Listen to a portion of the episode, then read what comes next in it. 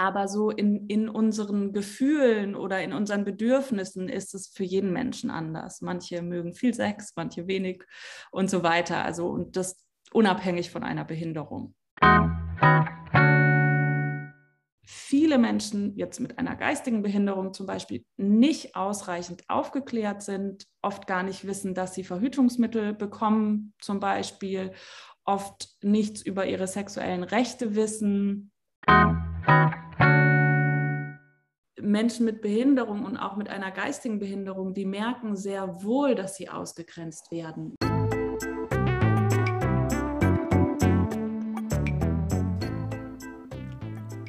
Hi und herzlich willkommen zu einer neuen Folge Kuito Ergo Sum, deinem Podcast für einen souveränen Umgang mit Sexualität. In der letzten Folge habe ich mit Gabriele Paulsen gesprochen über das Thema Sexualität im Alter und Sexualbegleitung. Ähm, sie vermittelt nämlich SexualbegleiterInnen an ältere Menschen oder Menschen mit Behinderungen. Und bevor eine solche Begleitung aber eigentlich stattfinden kann, müssen erstmal noch ganz andere Schritte eingeleitet werden. Mm, insbesondere bei Menschen mit Behinderung ähm, rufen häufig Einrichtungen an nach Hilfe, weil es aus ihrer Sicht Probleme mit sexuellen Bedürfnissen ihrer Bewohnerinnen gibt.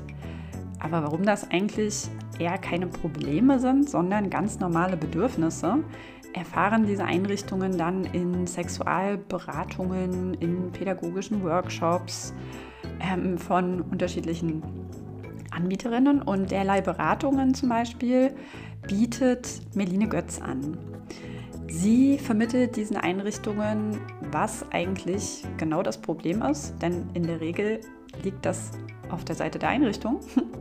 Und ähm, sie ist äh, die Frau hinter sexpet.de, ist Beraterin für sexuelle Themen ähm, bei Menschen mit Behinderung, aber auch bei Menschen ohne Behinderung. Sie ähm, unterrichtet kleine und junge Menschen bis hoch ins Erwachsenenalter und auch in das hohe Alter sozusagen, also über die ganze Lebensspanne hinweg. Und ich freue mich sehr, Meline, dass du heute bei mir zu Gast bist. Hallo Katja, schön, dass ich da sein darf und danke für die schöne Einleitung. Ich hoffe, ich habe dich äh, an, angemessen vorgestellt. Ja, passt. Sehr gut. Meline, ich muss als erstes mal fragen, du warst gestern zu Gast im Podcast von äh, Ist das normal von der Zeit. Äh, wie war das für dich? Aufregend, sehr ja. aufregend. Ähm, ich höre den Podcast auch so. Also ich bin Fan.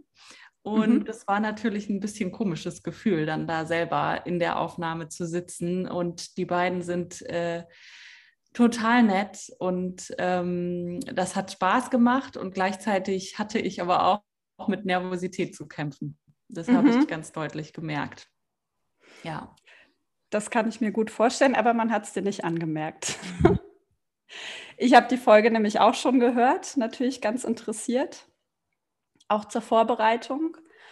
Ähm, und ich selbst weiß natürlich schon eine ganze Menge über dich, aber vielleicht stellst du dich den Zuhörerinnen noch mal kurz vor. Mhm, gerne. Also, hallo. Ähm, ich bin Meline Götz. Ich bin Sozialpädagogin, Beraterin und Sexualpädagogin seit nunmehr fast acht Jahren und ähm, ich bin zur Sexualität, also im professionellen Kontext, sage ich jetzt mal, über die Pro Familia gekommen. Da habe ich vor acht Jahren eine Stelle angenommen. Der, äh, da ging es um Sexualität und Behinderung und habe da sehr viel mit Einrichtungen zusammengearbeitet, die Menschen mit Behinderung betreuen, also vorwiegend einer geistigen Behinderung.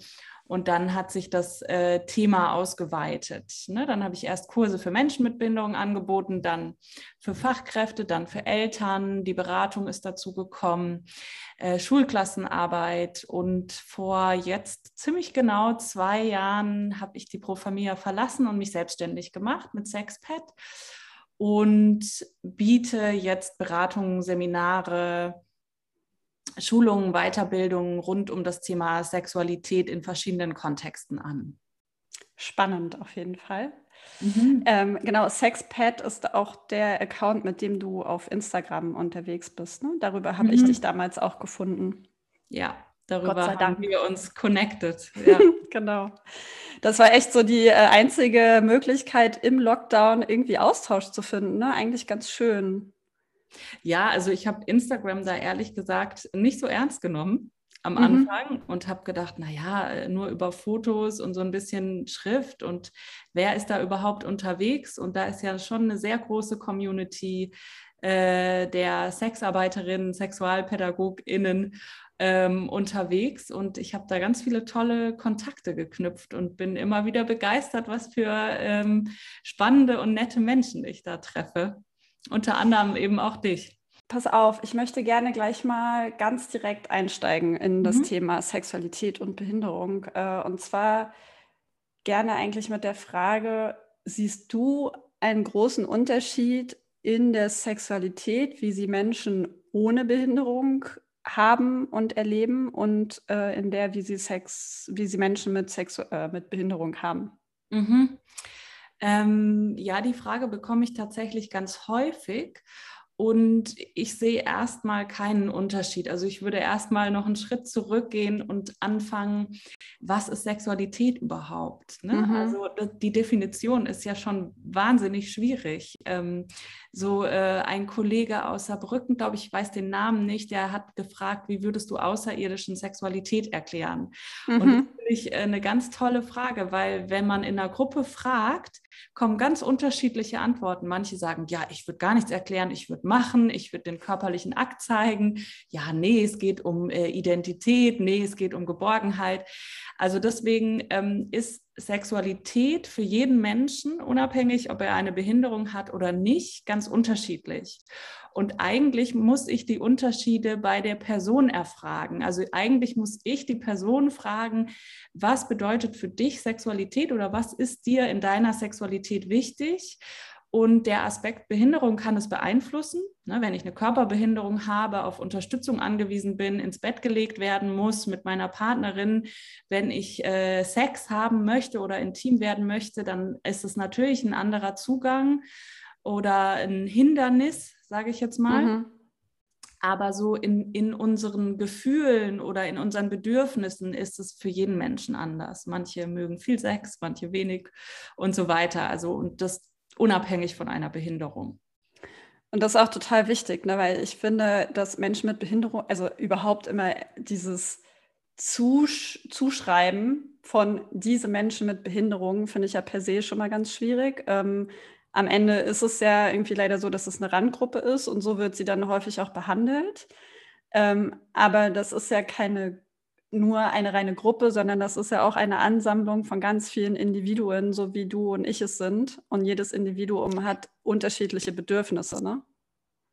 Ja, total. Und das, also wie du schon gesagt hast, es gibt so viele unterschiedliche ähm, Behinderungen, körperliche Behinderung, Lernbehinderung, geistige Behinderung, äh, ne, schwerst äh, Mehrfachbehinderung. Und je nachdem gestaltet sich dann auch äh, die Sexualität und ähm, also das, das ist ja auch ganz oft, dass Menschen mit Behinderung fordern, nichts über uns ohne uns. Also warum redet mhm. ihr über uns und nicht mit uns? Fragt doch einfach nach. Und das ist schon was, wo ich auch appellieren möchte, weil wie bei allen Minderheiten gibt es Diskriminierung. Ne? Also du mhm. hast in, im Bereich Behinderung spricht man da von Ableism, dass du jemand diskriminierst aufgrund einer Behinderung. Und es kann auch das finde ich so verrückt, weil das oft so unbewusst passiert, äh, auf so eine in Anführungsstrichen positive Weise passieren, ne? dass das gesagt wird, Mensch, dafür, dass du eine Behinderung hast, machst du das ja richtig gut. Ja, vielen mhm. Dank auch so. Also und ich merke auch, dass ich da immer wieder ähm, mich selbst reflektieren muss und gucken muss, wie bin ich unterwegs und ähm, ne, bin ich auf Augenhöhe und ähm, äh, wie, wie, sind da so sozusagen meine äh, grauen Flecken in der mhm. Arbeit. Das finde ich total wichtig, weil ich glaube, dass keiner davor äh, in jeder Situation gewahrt ist oder gefeit ist und äh, das eine ganz wichtige Auseinandersetzung ist in der Arbeit. Ja, absolut. Das finde ich ähnlich wie mit, also ist jetzt ein ganz anderes Thema, aber ich finde auf der Metaebene das Gleiche mit äh, Rassismus mhm. äh, oder eigentlich jeder Form von Diskriminierung, die wir irgendwie quasi mit erlernen. Und in den heutigen Debatten finde ich, kriegt man schnell das Gefühl, na, das darf dann nicht mehr sein, genauso wie ein Schamgefühl nicht sein darf oder so, weil es unangenehm ist. Aber das ist ja Quatsch. Man muss es sich ja erstmal bewusst machen äh, damit man dann damit umgehen kann und damit man dann etwas verändern kann. Ne? Und deswegen ist es ja dann eigentlich umso wichtiger, sich mal einzugestehen, ich mache das auch. Ja, also mhm. ich diskriminiere innerlich vielleicht auch erstmal, aber wenn ich mir das bewusst mache, dann ist es eigentlich in Ordnung, weil dann kann ich was dran ändern. Ja, und das auch anzunehmen, ne? wenn eine Person zu mir sagt, äh, ich fühle mich da nicht gesehen oder nicht ernst genommen, ähm, nicht zu sagen, ja, aber hä, ich nehme dich doch ernst. Also ne, das mhm. nichts Gefühl wegmachen, sondern äh, zuzuhören. Das ist ja genauso wie mit den Gendern. Also ne, ich kann es bekämpfen, wieder anderes Thema und ich kann mich total gegen auflehnen und sagen, das Sternchen, ah, das finde ich richtig blöd. Also beispielhaft, ich finde ich nicht. Ne? Mhm. Ähm, oder ich kann versuchen zu verstehen, ja, die Personen, die es betrifft, die fühlen sich aber nicht gesehen und das ist vielleicht auch Über ein Übergang, bis es eine Lösung gibt. Ne? Wie, wie kann äh, gegendert werden, dass alle sich gesehen fühlen und ähm, muss da nicht äh, beharren auf meinem Standpunkt. Also das finde ich eine ganz spannende Auseinandersetzung, die mich auch in der Arbeit mit Alterssexualität, mit Sexualität und Behinderung, der ich immer wieder begegne und die so ganz grundlegend auch für meine Arbeit ist. Ähm, du hattest gerade erwähnt, dass äh, Menschen mit Behinderung dann äh, irgendwie nicht gefragt werden ne? oder nicht mit am Tisch sitzen. Ähm, können wir auch gleich nochmal zu dem äh, runden Tisch kommen, an dem du da quasi mit, mitsitzt. Ähm, was sind denn so die Fragen? Also was sind Fragen, die Menschen mit Behinderung haben? Was sind äh, Probleme, die sie haben im Umgang mit ihrer Sexualität? Äh, was sind da deine Erfahrungen? Mhm. Genau, also es gibt aus meiner Sicht einen Unterschied in der Sexualität, nämlich das Außen, das eben oft zugeschrieben wird ähm, oder abgesprochen wird. Also ich erlebe das häufig und je abhängiger die Person ist, also je mehr Unterstützungsbedarf sie hat, desto mehr ist sie natürlich abhängig von den Zuschreibungen oder der Offenheit des Umfeldes. Und da passiert es ganz häufig, dass ein sexuelles Bedürfnis als solches gar nicht erkannt wird oder mhm. abgewertet wird. Also in einer Einrichtung, das ist ein Beispiel, ähm, da haben zwei Männer ähm, sich gerne selbst befriedigt ähm, und hatten nicht die Möglichkeit, ihre privaten Zimmertüren abzuschließen. Und zwei Betreuungspersonen haben sich daran gestört. Und das hatte zur Folge, dass sie über einen längeren Zeitraum immer tagsüber diese Inkontinenzanzüge anbekommen haben, dass sie also ne, die Reißverschluss am Rücken haben, dass sie sich nicht am Penis äh, berühren konnten. Und das ist natürlich eine extreme Beschneidung der sexuellen Selbstbestimmung. Ähm, und da versuche ich dann aufzuklären, dass, dass das sexuelle Bedürfnis nicht als Provokation dient und dass es ein sexuelles Recht ist, sich anfassen zu dürfen und dass es darum geht, darum aufzuklären, an welchen Orten und ne, was ist mit Privatsphäre und vielleicht Möglichkeiten zu schaffen, dass jemand seine Zimmertür abschließen kann. Und also das hat so ganz viele Aspekte oder ähm, dass jemand mit einer Körperbehinderung mich fragt, kannst du mir Adressen aufschreiben für Sexualassistenz? Ich ähm, würde gerne mal ähm, mit meinem Betreuer oder Betreuerin das durchsprechen und da Kontakt aufnehmen. Dann schreibe ich Adressen auf, stecke das hinten in den Rollstuhl. Ne? Also wenn es wirklich eine schwierige, schwerere Behinderung ist und die Person sehr eingeschränkt, dann stecke ich das hinten in den Rollstuhl und die Person wohnt noch bei den Eltern und kommt am nächsten Tag wieder wieder oder zwei Tage später wieder und sagt, ja, der Zettel ist weg.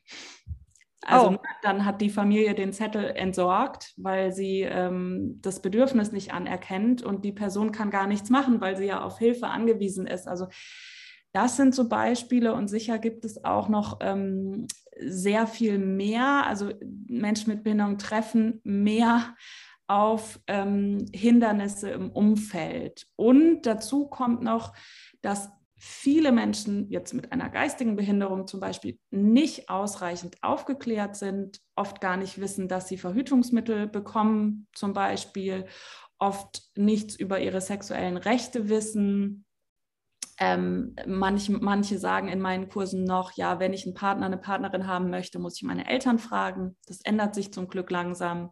Hm. Ähm, manche sagen, sie dürfen niemals Kinder bekommen. Also da gibt es alle, alles und nichts. Das ist wirklich auch immer abhängig, äh, wie die Person lebt und in welchem Umfeld sie groß geworden ist und wie offen. Und also es gibt auch sehr unterstützende Umfelder. Ne? Das finde ich auch nochmal total wichtig zu sagen an der Stelle. Mhm.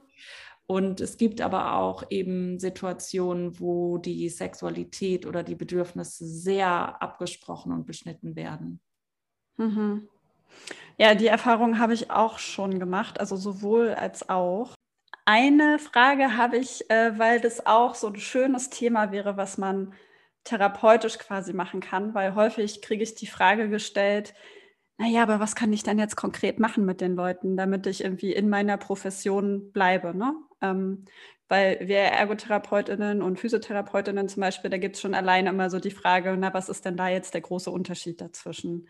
Äh, oder Ergotherapeutinnen, die im Psychbereich arbeiten, dass die nicht ihre, ihren Kompetenzbereich sozusagen überschreiten und äh, in andere Gefilde abdriften, sage ich mal, wo sie eigentlich gar nicht hingehören. Mhm. Und bei uns in der Ergotherapie geht es ganz viel um Betätigung. Also auch um Tätigkeiten, sinnvolle Tätigkeiten, die einem selber sehr wichtig sind. Mhm. Und da finde ich, also Sexualität, klar, also gibt es so dieses Bild im Kopf erstmal klassisch rein, raus, Penetration. Ich glaube, das haben fast alle Menschen erstmal im Kopf, wenn man an Sexualität denkt. So klassisch Fortpflanzung, ne? Mhm.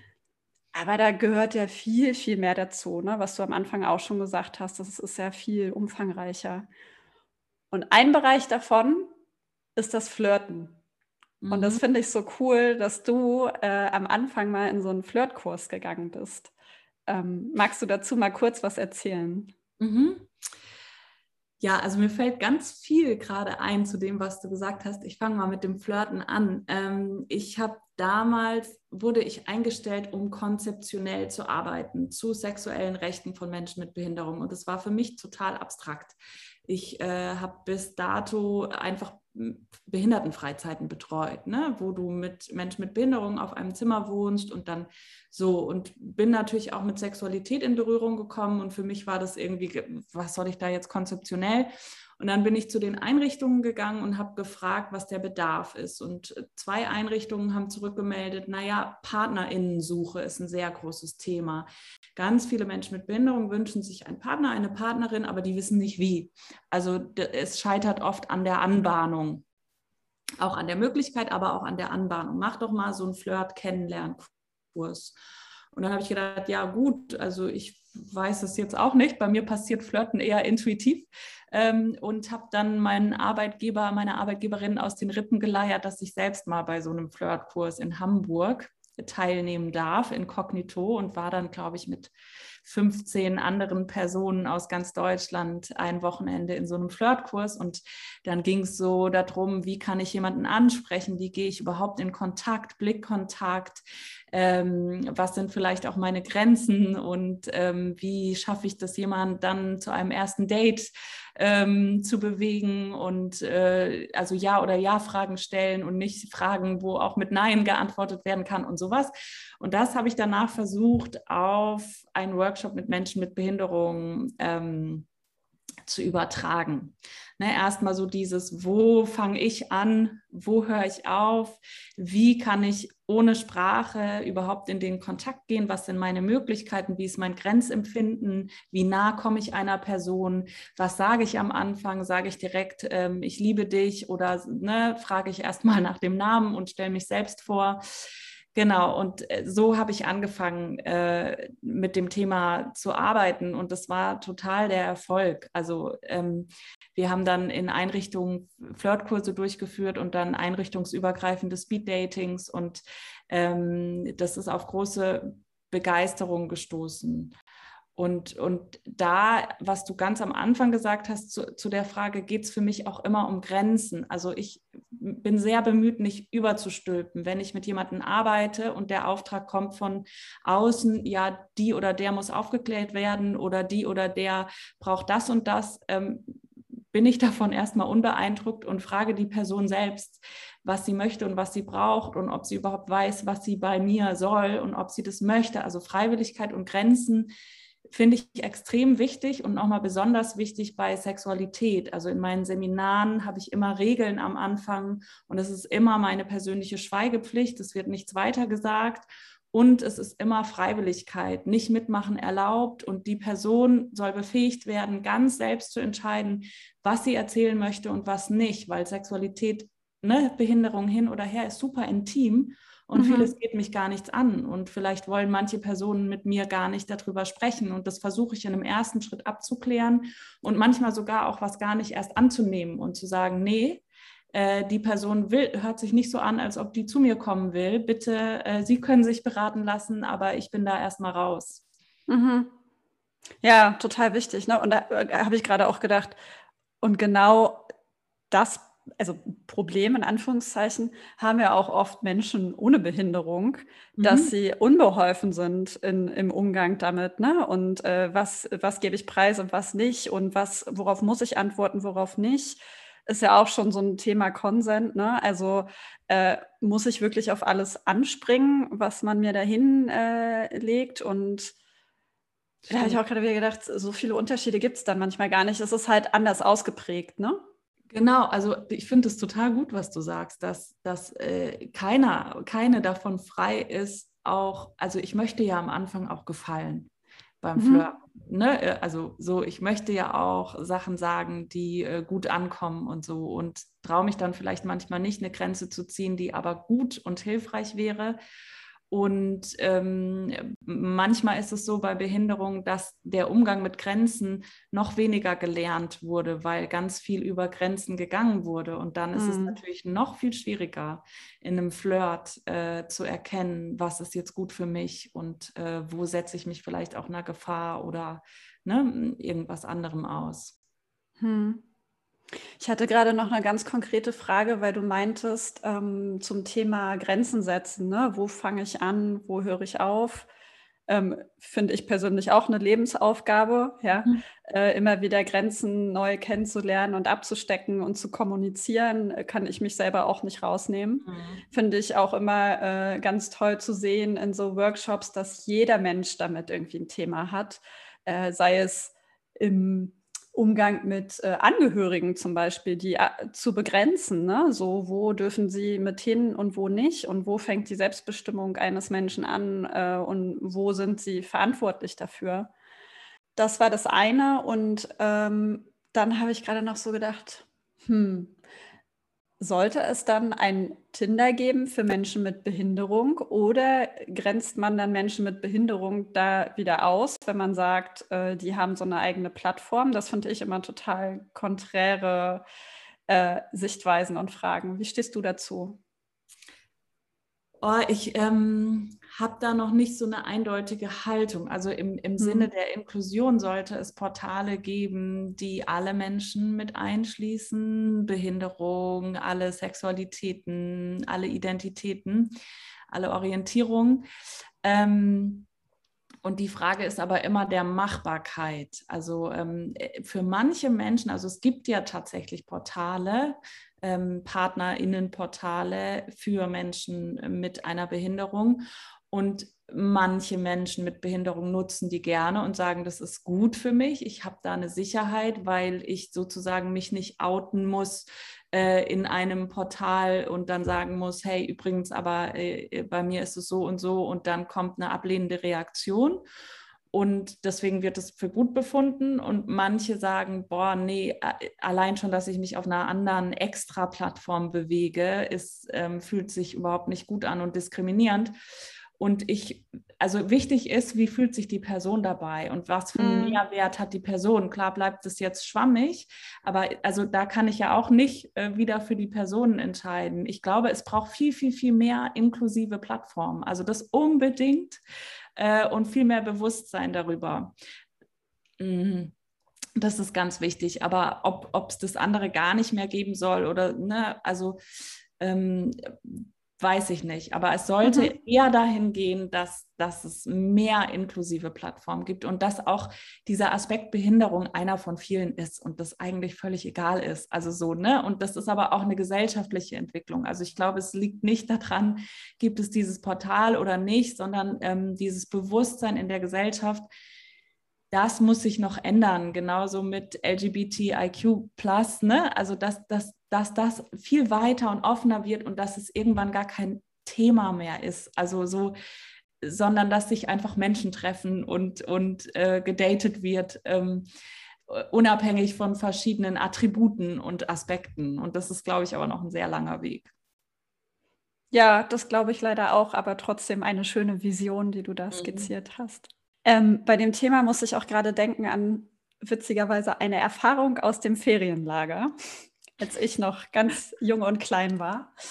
Äh, und zwar war ich auf einer inklusiven Ferienfreizeit mhm. ähm, mit meiner Freundin damals und ähm, da waren eben Kinder, die keine Behinderung hatten und Kinder mit Behinderung, sowohl körperlich als auch geistig.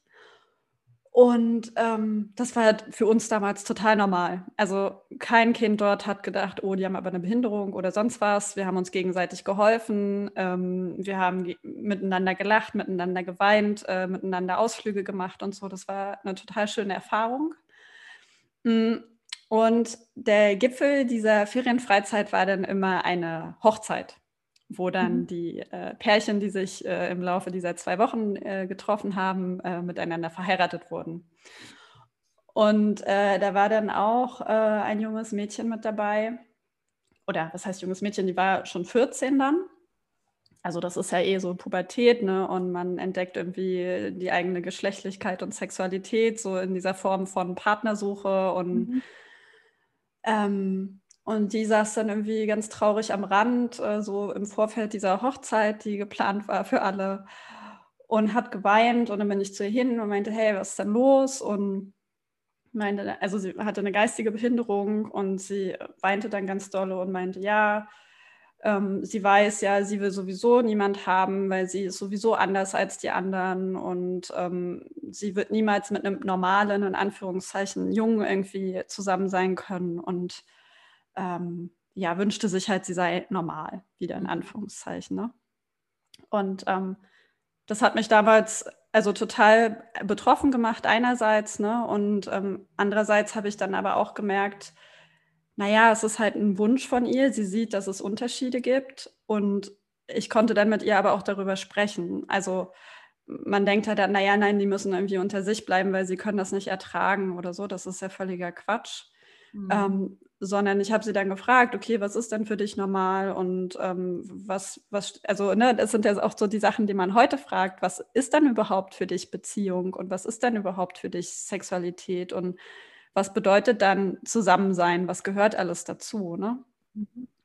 Ähm, da muss ich jetzt gerade dran denken bei diesem Thema, sollte es eine inklusive Plattform geben oder äh, exklusive, also wo jeder unter seinesgleichen bleibt. Und ich glaube, da ist der Ansatz, äh, den du gerade hattest, von wegen, man muss es ja keinem überstülpen, sondern jeder kann es sich aussuchen, irgendwie ganz gut, ne?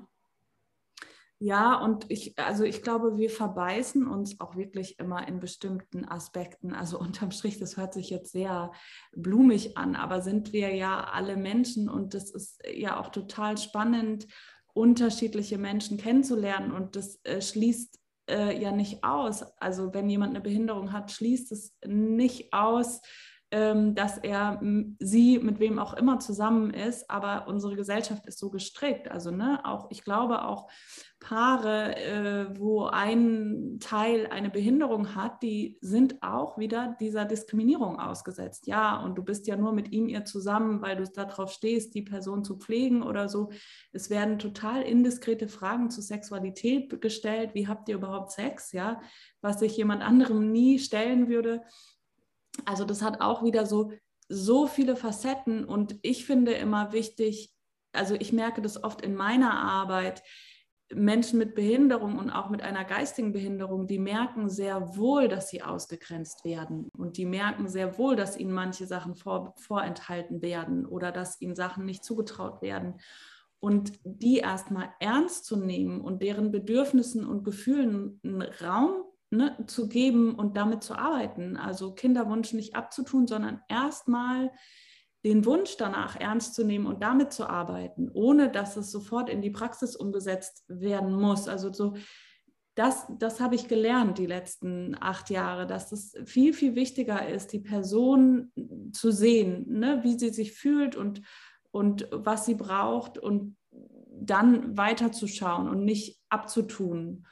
Und äh, ich hatte auch vorletzte Woche eine inklusive Woche. Da haben Studierende und Menschen mit schwerst Mehrfachbehinderungen zusammen zum Thema Liebe, Freundschaft, Sexualität gearbeitet. Und das war total spannend, weil ganz viele Vorbehalte im Vorfeld aufgekommen sind. Ne? Da müssen Assistenzen dabei sein, weil der oder die mit Autismus rastet regelmäßig aus. Und ähm, meine Erfahrung ist, natürlich kann mal jemand ausrasten, aber wenn sich eine Person gesehen fühlt in ihren Bedürfnissen und respektiert fühlt in ihren Grenzen und nicht übergestülpt wird, dann kann das eine sehr friedliche Atmosphäre sein. Also es war eine hochkonzentrierte, total schöne Woche. Die haben alle voneinander profitiert und wirklich auch mit dem Ergebnis, ja, von jedem ist die Sexualität unterschiedlich, unabhängig von der Behinderung und der Ausdruck ist manchmal ein anderer. Und manche sind wirklich noch so sehr beim Ich äh, auf den eigenen Körper bezogen und es geht ganz viel um Selbststimulation und manche sind schon sehr äh, im Partnerschaftlichen, manche haben ganz viele Fragen über Porno und ähm, das ist alles okay. Kann alles sein. Schließt sich nicht aus. Ja, muss man nur mit umgehen, ne? Ja. So, ich glaube, das, das ist ja so das Hauptproblem, ne? dass einfach häufig kein Umgang stattfindet. Das wird dann irgendwie beschämt behandelt, weggelacht oder als Problem im Team diskutiert. Mhm. Ähm, das hatte ich auch in der letzten Folge schon mit Gabriele. Mhm. Wer hat jetzt das Problem? Ne? Ja. Also und ist es wirklich ein Problem oder ist es vielleicht einfach nur ein Grundbedürfnis, das wir alle haben? Und die einen können es ganz normal in ihrem Privaten irgendwie ausleben und die anderen haben halt eigentlich das Problem, dass sie behindert werden durch ihre Umwelt, die ihnen keine Privatsphäre gibt oder keine Teilhabe ermöglicht. Ne? Ja, und oft ist das Problem dann keins mehr, wenn es die Möglichkeit gibt und die Offenheit. Das werden mhm. wir wahrscheinlich auch schon ähm, besprochen haben. Und äh, natürlich ist es auch, ne, also Pflegekräfte und BetreuerInnen werden halt nicht vorbereitet in ihrer Ausbildung oder selten leider auf äh, Standards im Umgang mit Sexualität. Und natürlich kann mich das kalt erwischen, weil ich bin geprägt in einer bestimmten Art und Weise. Ich habe einen bestimmten Umgang damit. Vielleicht ist mir das peinlich, vielleicht ist mir das zu nah, vielleicht will ich von einer bestimmten Person das gar nicht mitbekommen. Und trotzdem ist es Teil gerade in Wohneinrichtungen der Betreuungsaufgabe, einen Umgang damit zu finden, der die andere Person nicht ähm, ja in ihren Rechten so beschneidet und in den Bedürfnissen. Das ist auch das Thema Macht, ne? strukturelle mhm. Macht, aber auch Macht, also spielt bei Sexualität ja auch eine Rolle. Ähm, ich glaube, deswegen hm, finde ich dieses Thema auch einfach spannend, also weil da so, so viel drin steckt. Nicht nur Sexualität, sondern eben ganz viele Dynamiken und ja, mhm. strukturelles. Total. Und du hast gerade auch ein wichtiges Thema angesprochen.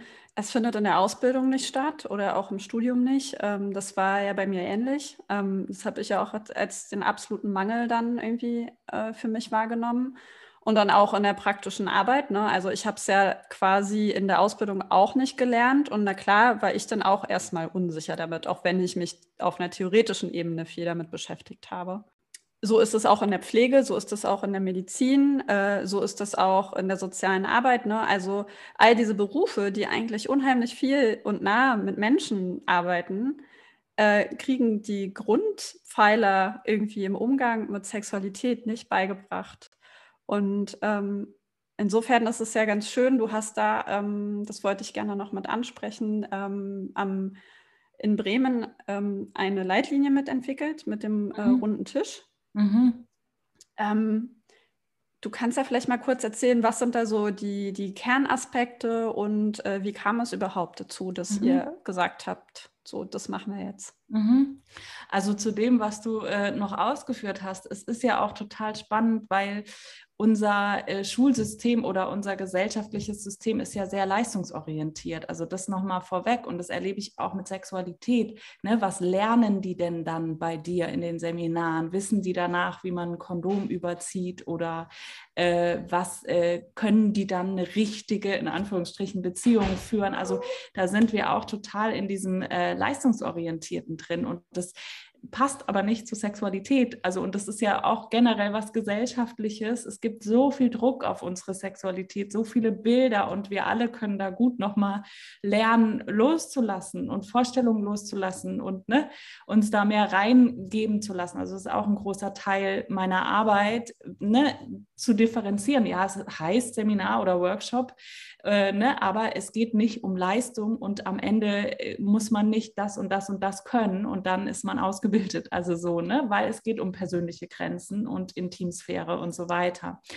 Und diese Leitlinien sind entstanden, weil es eben der Umgang oft willkürlich ist. Jeder macht es so, wie er geprägt ist und jede. Und natürlich immer, wenn ich in der Betreuung tätig bin, ist mein Gegenüber dann total abhängig von dieser Willkür. Ja, ich habe Glück, wenn mein eine Unterstützerin oder mein Unterstützer offen ist und sagt, hey, ich fahre mit dir ins Bordell oder ich äh, kaufe dir eine Masturbationshilfe oder du kannst dich selbst befriedigen oder ich habe nicht Glück, wenn ich dafür verurteilt werde. Und da wollten wir was gegen tun. Und wir, das sind eben verschiedene Einrichtungen der Behindertenhilfe aus Bremen. Damals war ich noch bei der Pro Familia. Wir hatten das ins Leben gerufen und haben uns so viermal jährlich äh, getroffen erst zu sexualisierter Gewalt bzw. der Prävention davon gearbeitet im Bereich Behinderung. Und der wichtigste Part, nämlich Umgang mit Sexualität generell in der Behindertenhilfe, der kam dann noch dazu. Und das, also muss ich aber dazu sagen, es ist Work in Progress. Wir haben lange nicht alle Themen abgebildet. Also Queerness oder Vielfalt und so fehlt, ist äh, noch nicht so richtig behandelt und das entwickelt sich langsam weiter. Aber äh, das war sehr schön, da durchzugehen, weil ich kann da ja mal kurz, das können jetzt die Hörerinnen nicht sehen, aber ich habe hier nämlich auch so ein äh, quasi Leitlinien aus der Ergotherapie zum Umgang mhm. mit Menschen mit geistigen Behinderungen. Äh, das ist noch aus meinem Studium. Und ich hatte das mal durchgeblättert in Vorbereitung auf unser Gespräch und auf mhm. 32 Seiten so Grundlagen wird nicht einmal das Thema Sexualität, Partnerschaft oder Intimität behandelt. Und ähm, das finde ich einfach sehr, sehr schade. Ähm, ich hoffe, dass sich das in Zukunft noch weiter irgendwie entwickelt und ja, stattfindet. Ähm, und es braucht ja dann häufig erstmal so diesen externen Impuls, ne, dass das damit einfließt. Und mhm. da finde ich diese Leitlinie, die ihr entwickelt habt, eine super Grundlage. Auch wenn bestimmt noch da Weiterentwicklungsbedarf besteht, mhm. aber es ist ja schon sehr ausführlich beschrieben. Ne? Mhm. Kann ich. Und konkret. Also Sexualität, finde ich, muss immer konkret sein, ne? weil sonst hört sich das so blumig abstrakt an, sexuelle Selbstbestimmung. Wow. Und ja, aber was heißt das konkret? Was ist eine Masturbationshilfe? Was ist Sexualassistenz? Wie spreche ja. ich darüber? Wie frage ich nach? Also ganz konkret, ja, damit ich auch äh, nicht, nicht mich schämen muss oder damit ich eine konkrete Vorstellung habe, wie funktioniert denn jetzt die Arbeit? Ja? Mhm. Alles schön an, aber ich habe immer noch keinen Plan. Da kommt mir gerade die Idee, lass doch mal kurz sammeln. Ähm, was gehört, also so mit Schlagworten einfach, mhm. äh, was gehört alles dazu, zu Sexualität? Weil also ich merke, je mehr ich mich mit dem Thema auseinandersetze, wird es ja immer größer. Ne? Mhm. Ich sage jetzt einfach immer nur noch, für mich ist es die Ausgeburt der Eigenverantwortung alles, was damit zusammenhängt mit der Eigenverantwortung, ist für mich irgendwie Sexualität. Ne? Mhm. Und das ist natürlich super global gefasst. Ähm, aber fangen wir mal an mit so Begriffen wie, äh, ich habe in meiner Einleitung, glaube ich, von der Bachelorarbeit damals geschrieben, Ficken, Rammeln, Äumeln, Bumsen. So, mhm. Es hat so ganz viele Begriffe und Facetten.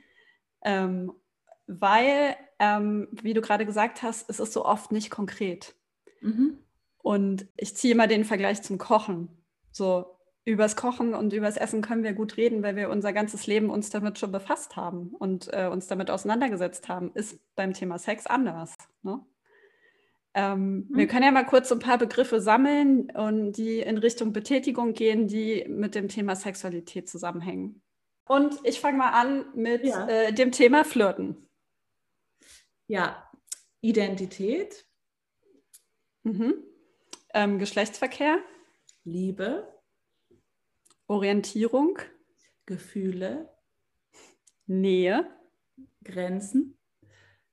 Partnerschaft. Sex. Konflikte. Lustlosigkeit. Geschlechtskrankheiten. Arzt, Ärztinnenbesuche. Oh ja. Was haben wir noch? Ähm, kennenlernen. Dating. Mm, Liebeskummer. Frust. Trennung. Fremdgehen. Sexualassistenz. Sexarbeit. Ist das Prostitution? Ja. Ähm, fiel mir gerade noch dazu ein, zu der letzten Folge auch, äh, weil da haben wir gar nicht drüber richtig gesprochen. Mhm. Ähm, deshalb vielleicht mal noch kurz eine gute Überleitung zu dem Thema auch. Mhm. Ähm, danke für den spontanen. Einstieg. Ähm, und zwar, äh, genau, ist Sexualassistenz Prostitution? Klares Ja, ne? Ähm, in Deutschland. Also es ist ähm, eine sexuelle Dienstleistung. Ne? Also Prostitution, Schrägstrich Sexarbeit, da gibt es ja auch unterschiedliche Befindlichkeiten mit den Begrifflichkeiten. Genau, ja, ist auf jeden Fall, Sexualassistenz ist eine sexuelle Dienstleistung, Schrägstrich Prostitution. Und in Deutschland gibt es das in Klammern noch nicht auf Rezept, aber ist, glaube ich, auch für mich jetzt noch nicht absehbar, dass sich das verändern wird so schnell. Nee, und also auch die Frage wieder, ne, wenn es das auf Rezept gibt, also das Bedürfnis nach Sex ist keine Krankheit, äh, mhm. sondern äh, ist ein ganz grundlegendes Bedürfnis eines Menschen und muss sich dafür einen Antrag stellen. Menschen mit Behinderung müssen sowieso schon für tausend Sachen Anträge stellen. Das ist super kompliziert. Dann auch noch dafür, ja, dann muss ich mich in Anführungsstrichen nackig machen, äh, weil äh, und dieses intime Bedürfnis offenlegen. Äh, ich finde, dass es eher dahin gehen sollte, die Strukturen zu verändern, dass mehr Geld zur Verfügung steht, dass ich selbstverständlicher eine Sexualassistenz in Anspruch nehmen kann, ohne dass ich dafür ne, wieder tausend Leute, also übertrieben gesagt, jetzt mit einbeziehen muss und so weiter. Also dass ich einfacher die Möglichkeit habe und nicht wieder so eine Sonderbehandlung bekomme. Und auch da wieder das, ich weiß nicht, ob ihr das letzte Woche besprochen habt im letzten Podcast oder nicht, ja, äh, jeder, jede entscheidet für sich. Also für manche Menschen ist Sexualassistenz extrem hilfreich, weil es da eben noch mal ein bisschen um was anderes geht als bei Prostitution, um Geschlechtsverkehr. Es geht um Nähe, es geht um Hilfe zur Selbstbefriedigung oder kann es gehen. Es geht um wechselseitige Berührung, es geht um Akzeptanz des eigenen Körpers ne? Ähm, oder Hilfe beim partnerschaftlichen Sex. Und für manche kann das extrem hilfreich sein. Es geht um Selbstregulation, um Entspannung, wenn ich schwerst mehrfach behindert bin, ja, um diese Körperberührung, die ich sonst vielleicht nicht bekommen kann. Und es gibt aber auch Menschen, die sagen, nee, da fühle ich mich wieder so vereinzelt behandelt und ich möchte lieber ins Bordell gehen. Also, und das ist auch wieder abhängig von der Person. Mhm. Ja, total gute Aspekte, die du da ansprichst. Es ist immer nicht so einfach mit Ja oder Nein beantwortet, ne? Genau. Und geht es uns an, was konkret in einer Sexualassistenz passiert, wenn die jetzt zum Beispiel in einer Betreuungseinrichtung stattfindet? Nein. Also die Frage kriege ich auch äh, ganz oft. Ja, was machen die denn da? Ja, weiß ich nicht. Also so ist auch völlig egal, weil es ist, äh, es ist kein Thema für uns. Für, für mich ist als Unterstützerin dann nur wichtig, geht es der anvertrauten Person gut oder nicht? Also ist die, ist die glücklich damit oder nicht? Und äh, hat es für sie einen Mehrwert? Und darauf achte ich und was dann wie gemacht wird oder auch nicht, das muss ich gar nicht wissen. Das ist ja dann auch wieder intim, ne? ist dann auch wieder so übergriffig, finde ich. Hm, absolut, ja. Kann man sich immer noch mal hinter die Ohren, Augen oder was auch immer schreiben. Äh, Jurismus, da sind wir auch. Ja äh, gefeit, ja. Absolut. Und ich merke das auch selber. Ne? Ich neige auch eher dazu zu überlegen, naja, wie geht denn das dann da? Weil ich natürlich keinen Einblick, keine Erfahrung habe und das nicht so das typische Bild ist, was irgendwie in der Öffentlichkeit vermittelt wird. Ne? Mhm. Ähm, aber was geht es mich an, was bei den Menschen äh, im Bett abgeht, im Gegensatz zu den anderen? Ne? Also, ja. ja. ja. auch da hilft wieder das Bewusstmachen. Ähm, ich merke, ich komme so langsam äh, zum Ende mit meinen Fragen. Gibt es denn noch was, das du äh, den ZuhörerInnen gerne mitgeben möchtest? Mm, ad hoc nicht. Also vielleicht mhm. ergibt das aus einer deiner nächsten Fragen. Meine letzte Frage wäre noch eine persönliche. Und zwar, ähm, wenn man sich mit dem Thema Sexualität äh, beschäftigt, bemerke ich häufig von Menschen die Zuschreibungen, dass man selber total äh, ich weiß nicht, kompetent und äh, super reflektiert und was weiß ich, was ist mit dem Thema. Ähm, ja, genau. Ähm, wie wurdest du denn sexuell aufgeklärt und hat das äh, irgendwie Einfluss gehabt auf deine heutige Arbeit oder hat diese Entwicklung erst später stattgefunden? Mhm. Gute Frage. Äh, also ich bin mit Geschwistern aufgewachsen und ich weiß, dieses berühmte Aufklärungsgespräch, dass meine Mutter irgendwann mal gesagt hat, ja, Line, und jetzt erkläre ich dir mal. Und dass ich damals gesagt habe, oh Mama, das weiß ich doch schon. Und dass ich auch bei meinem Bruder im Zimmer mal rumgestöbert hat, habe als nervige kleine Schwester und so schöne erotische Heftchen gefunden habe und äh, ich weiß gar nicht, ob es Playboy war und mir das aufmerksam durchgelesen habe. Also ich hatte auch so das Gefühl, meine Aufklärung viel über mh, mm, Zeitschriften, über Aufschnappen, über Freundeskreis, weniger klassisch, äh, also was heißt klassisch ist bei den wenigsten, glaube ich, aber das Aufklärungsgespräch über die Eltern in der Schule. Ich war viele Jahre auf einer Waldorfschule, wurde das Thema auch nicht so sehr behandelt. Und ähm, ich habe tatsächlich vor acht Jahren festgestellt, dass ich oft auch rudimentäres und falsches Wissen habe über Sexualität. Also äh, ne, ich habe Beziehungen gelebt und aber auch vieles so, so unbewusst und ähm, habe in den letzten acht Jahren sehr viel über mich, über meine Sexualität, aber auch über Genitalanatomie und Begrifflichkeiten und so gelernt. Und das kam in der Auseinandersetzung mit der Arbeit. Also das, das, das ist einfach so entstanden, weil natürlich kommen Fragen von Schülern und Schülerinnen, von Menschen mit Behinderung, wie funktioniert Sex, wie lange dauert Sex, äh, wie macht man Sex und ähm, äh, warum äh, kommen Mädchen nicht oder ist es schwieriger? Also lauter so Sachen, wie lang ist ein Penis und so. Und habe mich da erstmal mit auseinandergesetzt und habe festgestellt, dass ich da kein Problem habe mit äh, darüber zu sprechen. Also das, das weißt du ja vorher auch manchmal nicht. Das fand ich ganz interessant. Und dass, dass es gar nicht so sehr in erster Linie um Sex geht, sondern ganz viel auch so um die Auseinandersetzung mit Bedürfnissen und Gefühlen und Scham und, und Tabus. Und ähm, das kann ich, glaube ich, ganz gut. Also, und das ist bei mir auch immer noch ein Prozess. Ich glaube, es ist ein lebenslanges Lernen. Es gibt immer noch äh, Schulklassen oder Seminare, wo ich denke, ach echt, habe ich ja noch nie gehört, gar nicht, was es ist oder so. Ähm, also es ist jetzt nicht so, dass ich da ähm, mich als Expertin ne, in Sachen Sex bezeichnen würde. Also das sind schon Zuschreibungen, die ich auch kenne. Aber bei mir ist es auch ein Prozess und ich glaube, ich kann ganz gut Rahmen geben und begleiten und habe das für mich total gut reflektiert, ja, was meine schambesetzten Punkte sind und was, ähm, ähm, ja, was für mich wichtig ist und ähm, was meine Grenzen sind und so. Und das ist aber ein Prozess gewesen und sehr viel auch in den letzten acht Jahren, ja. Ja, spannend.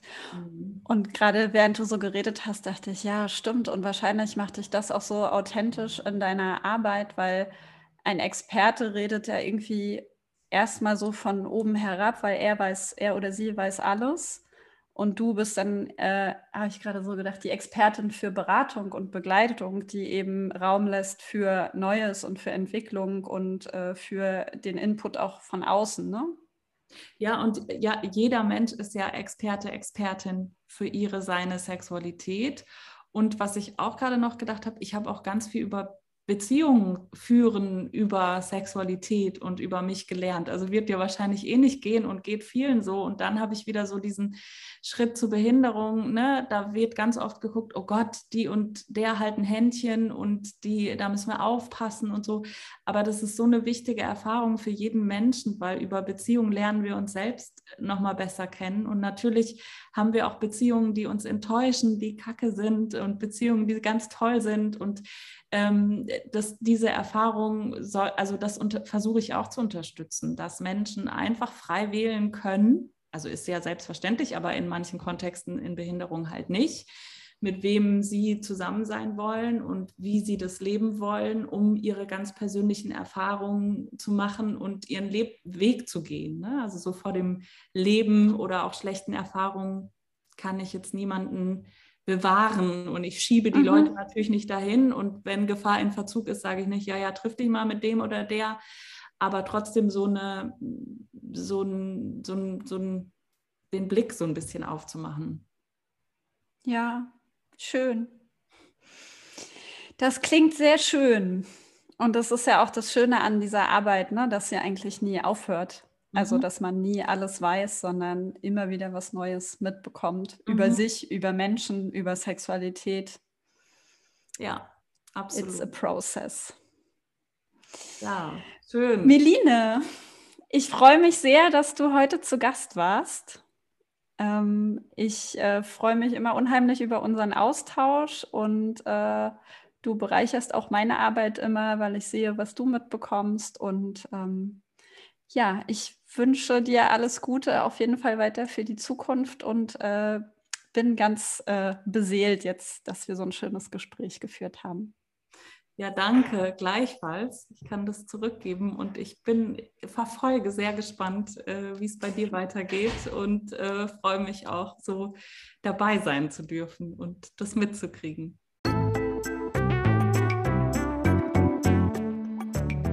Sehr gerne.